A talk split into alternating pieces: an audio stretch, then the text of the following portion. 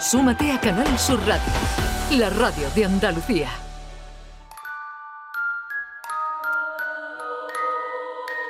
Esta es La mañana de Andalucía con Jesús Vigorra. Canal Sur Radio.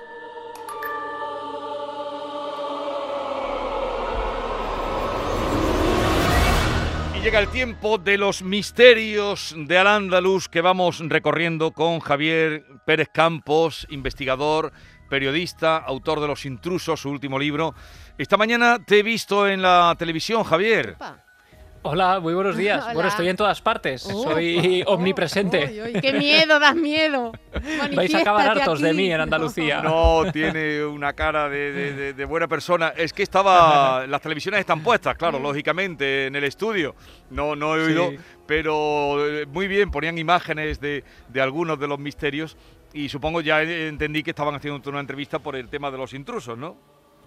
Sí, sí, además como contábamos aquí también en el programa que el libro, pues casi un 50% son casos de Andalucía, claro, podríamos haber estado horas ahí desgranando, hablando de, de cosas y bueno, pues muy interesante, ¿no? Yo encantado de, de haber estado ahí. Es como estar en Andalucía, bueno, no podemos viajar mucho todavía, pues de alguna manera nos quitamos esa espinita, ¿no? Pues aquí hemos tenido la suerte de tener el libro. Bueno, eso ya lo he acabado. Te digo que a veces no puedo dormir. Me Ah, Luego me pasas la factura de No, los por favor. ansiolíticos. Lo- vamos a quedar. Pero a ver quiero si ir ya- a Córdoba, en fin, hay a Málaga, muchas de las de, la- de Mm. los escenarios donde suceden estos hechos eh, sin explicación o con una explicación bastante inquietante están en Andalucía. Pero que hacen que pensar, Te da sí. ganas de ir. Sí, Y- eh, ya quedaremos un día Mm. porque hoy el tema, que claro, yo cuando me dijeron, Javier va a hablar de Jack el Destripador, que es el tema que nos ha propuesto. Y yo dije, pero esto con Andalucía, Jack el Destripador, Londres... Y eh, esto de espiritual nada, porque este señor para matarte era de carne y hueso. Sí, el, el misterio de Jack el Destripador es quién era este hombre, ¿no? Eh, 133 años después seguimos desconociendo la identidad y me encanta esto que dice Jesús y que vamos a mantener un poco la intriga de qué pinta Jack el Destripador en Misterios de Al-Ándalus, ¿no? ¿Qué Yo- vinculación pudo tener este personaje con Andalucía? Yo, Norma también, ya algo sabemos porque hemos leído, pero cuando me dijeron, tema de mañana, Jack del Destripador, pues vamos con él.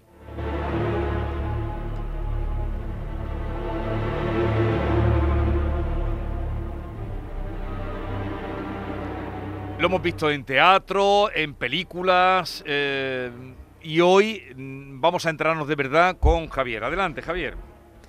Vamos a escuchar un primer corte para situarnos, es de la película Desde el infierno, que relataba de alguna manera la- el modus operandi de este personaje y que nos sirve para entrar un poco en la historia de Jack el Destripador. Sin la menor duda, aquí hay un mensaje. En eso tiene razón. ¿En qué me equivoco? A Martha Tabram la violaron. La torturaron y la asesinaron. Una crueldad. Pero no es la primera vez que vemos algo así en el East End. Esto es metódico.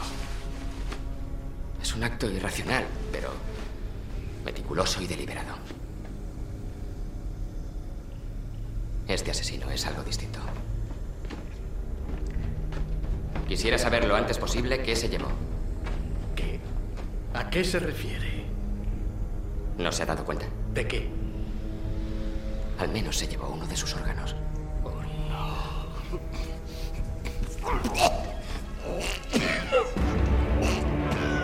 Estamos, vamos a situar y ya entra Javier a ir desentrañando eh, las particularidades de, de- de este personaje. En el otoño de 1888, una sombra provocó el pánico de la ciudad de Londres. Jack el Destripador asesinó a cinco mujeres en el barrio, en un barrio de Whitechapel, extrayendo sus órganos con asombrosa precisión quirúrgica. Sería el denominado Otoño del Terror, un momento inquietante para la ciudad de Londres, un momento recordado todavía hoy. Ese barrio marginal eh, se convierte en el escenario de los crímenes del destripador y como dices, lo hace además de esta manera tan sucia. Para muchos, ya que el destripador es el primer asesino en serie de la era moderna. Em, de alguna manera, adquiere cierto protagonismo porque empieza a enviar cartas a la prensa. Se le presuponen cinco crímenes, aunque hay algunos riperólogos, que es como se denominan a estos expertos, a estos estudiosos de los crímenes del destripador hablan de que podría haber otras víctimas que nunca se asociaron a él. Pero lo inquietante es que él empieza a firmar una serie de cartas, algunas escritas con sangre humana, con la sangre de sus víctimas, que va enviando a Scotland Yard, a la policía británica, a diferentes medios de comunicación e incluso también a algunos hospitales. Esas cartas las firma desde el infierno y una de ellas, de ese centenar, más de un centenar de cartas que se guardan hoy en día eh, atribuidas a Jack el Destripador, iba firmada al jefe de policía de Scotland Yard y decía, señor Lask, le envío la mitad del riñón que cogí de una mujer, lo guardé para usted. La otra parte la freí y me la comí. Estaba muy buena. Puedo mandarle el cuchillo lleno de sangre con el que lo saqué si se espera un poco. Atrápame si puedes. Junto a esa misiva, una de las más famosas del destripador, iba la mitad de, una de las víctimas a las que acababa de asesinar.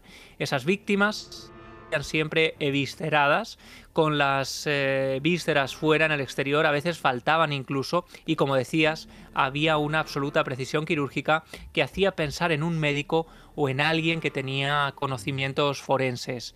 Lo que pocos sabíamos Jesús, Norma, y ahora hacemos ese viaje a España, es que ese otoño del terror llegó también a nuestro país y llegó en concreto a Andalucía, donde se vivieron algunos de los episodios más eh, importantes, digamos, de Jack el Destripador en España. Y es que muchos periódicos nacionales empezaron a informar de que Jack el Destripador había huido de Londres y estaba escondiéndose en nuestro país. Bueno, esto sí que... Yo esto no lo he oído nunca, ¿eh? confieso que eh, siempre ya es el destripador en versiones, en películas, pero, pero cuéntanos, ¿cómo fue o, qué, te lleva a, eh, esa situación? ¿Quién lo vio? Si hubo algún asesinato relacionado de la misma con el mismo modus operandum, ¿qué es lo que hizo que se pensara que estaba aquí? Claro, pues fijaos, en Madrid, por ejemplo, hubo varios crímenes muy eh, impactantes en esas fechas, en 1888, 1889, se producen diferentes decapitaciones, eh, crímenes atroces en la capital y muchos periódicos empiezan a contar que eh, se trata de Jack el Destripador que ha llegado a España. Hubo de hecho un gran confinamiento en diferentes regiones con familias escondidas que no querían salir de sus casas, los niños no iban al colegio eso que estamos viendo ahora, ¿no? Hemos mm. pasado prácticamente un año encerrados en casa, ya se produjo en España en 1888 por miedo a Jack el Destripador. Y fijaos, eh, todo esto lo sabemos gracias a un trabajo maravilloso que ha hecho Servando Rocha, editorial La Felguera, que ha publicado libros sobre Jack el Destripador en España y recoge, por ejemplo, este artículo de la Ilustración Católica del 5 de diciembre de 1888 que dice, el destripador fantasma corpóreo que nadie ve o siente, flota en el aire y siembra estos días el terror en las familias humildes. Las madres esconden a los niños por temor a que les hagan mal de ojo o mal de tripas.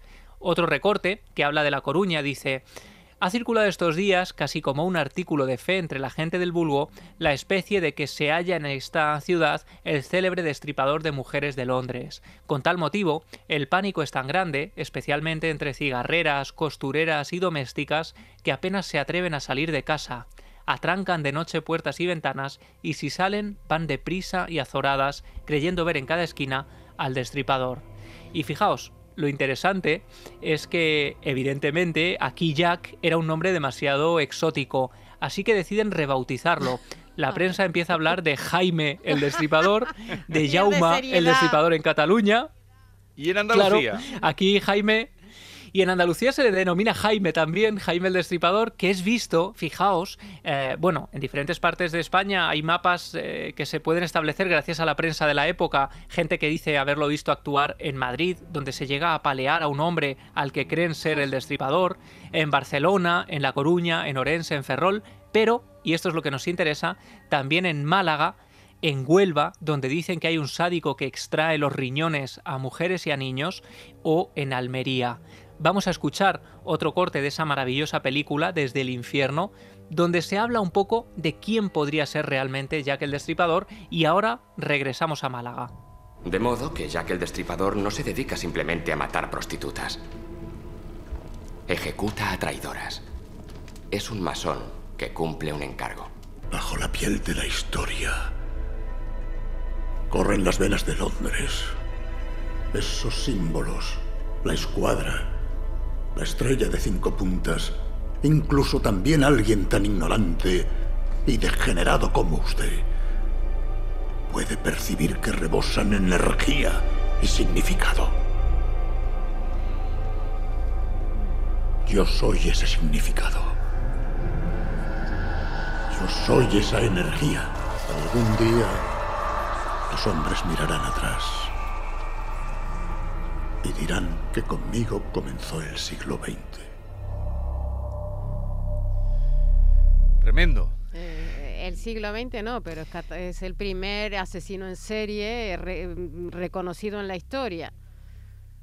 Mm, Estaríamos hablando, claro, de uno y, y uno de los más recordados, ¿no? Porque mm, consiguió escapar de la, de la justicia, consiguió que sus crímenes quedaran impunes y todavía hoy siguen reuniéndose riperólogos en uno de los bares donde eh, del Whitechapel, siguen haciéndose rutas del Whitechapel sobre el- le- los crímenes del destripador y existen más de una treintena de sospechosos. Uno de ellos es el doctor Gould, el que era médico de la reina Victoria, que era masón y que estaría intentando encubrir una conspiración. Eh, hay otro que es un pintor de la corte. Eh, otro de los más llamativos, creo, es Arthur Conan Doyle, que algunos señalaron como posible eh, Jack el Destripador por haber estudiado medicina y haberse mostrado obsesionado por los crímenes, por su interés por el ocultismo. Pero fijaos qué interesante que uno de los principales sospechosos de ser Jack el Destripador, o en nuestro caso Jaime el Destripador, era William Tom Tonisham, un vecino de Málaga, un hombre al que la policía empezó a vigilar especialmente porque muchos vecinos lo habían señalado como un tipo extraño, que, un, que salía de su casa de noche, que llevaba extraños sacos al interior de su vivienda, se comportaba de manera sospechosa y sobre todo era inglés, ¿no? Decían que William Tonisham habría adquirido ese nombre para esconder su verdadera identidad, había llegado además muy cerca de esos crímenes del destripador en Londres y decide la policía en Málaga hacer un registro de su casa. Se adentran allí y encuentran algo asombroso. Encuentran una pistola, después un material, un maletín con material quirúrgico y después unos sacos sucios. Cuando los abren, dentro de esos sacos aparecen los restos humanos de una mujer que después eh, lo detienen evidentemente porque parece todo apuntar a que este hombre es el destripador, pero según la prensa de la época parece que estos restos humanos pertenecían ya a un cadáver, él no los había asesinado y se dedicaba a los experimentos anatómicos. Así que esta mujer, este hombre, William Tonisham, fue puesto en libertad y dejó de ser señalado como Jack el Destripador, aunque evidentemente ya se había ganado las miradas del el- resto de sus vecinos. El apodo le quedó.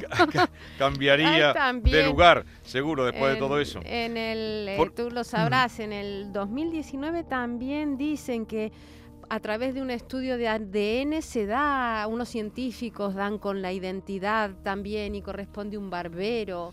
¿Eso mm, tiene sustento o no?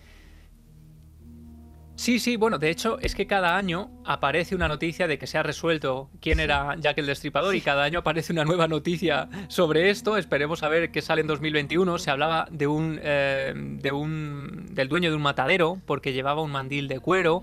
Eh, en España, precisamente, los mataderos, donde por cierto hay imágenes impactantes de gente que se remolinaba a las puertas de los mataderos en esa época para beber la sangre aún caliente de algunos animales porque Eh. creían que era buena para la salud. Y el hambre que había y muchos de los claro muchos de los dueños de los mataderos empiezan también a ser mirados con cierta cautela porque se habla de que Jack el Destripador podría ser uno de estos personajes. Un matarife. lo interesante fijaos es que, em, bueno, eh, algunas zonas de Whitechapel quedan malditas tras los crímenes del destripador, siguen siendo hoy escenario de esas visitas que se hacen en Londres, ¿no? A, a esos lugares.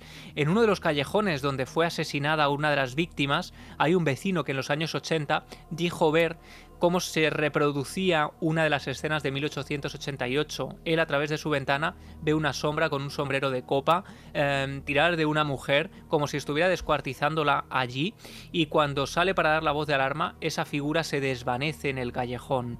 El hombre no lo sabía pero estaba viviendo en el escenario de uno de los crímenes del destripador.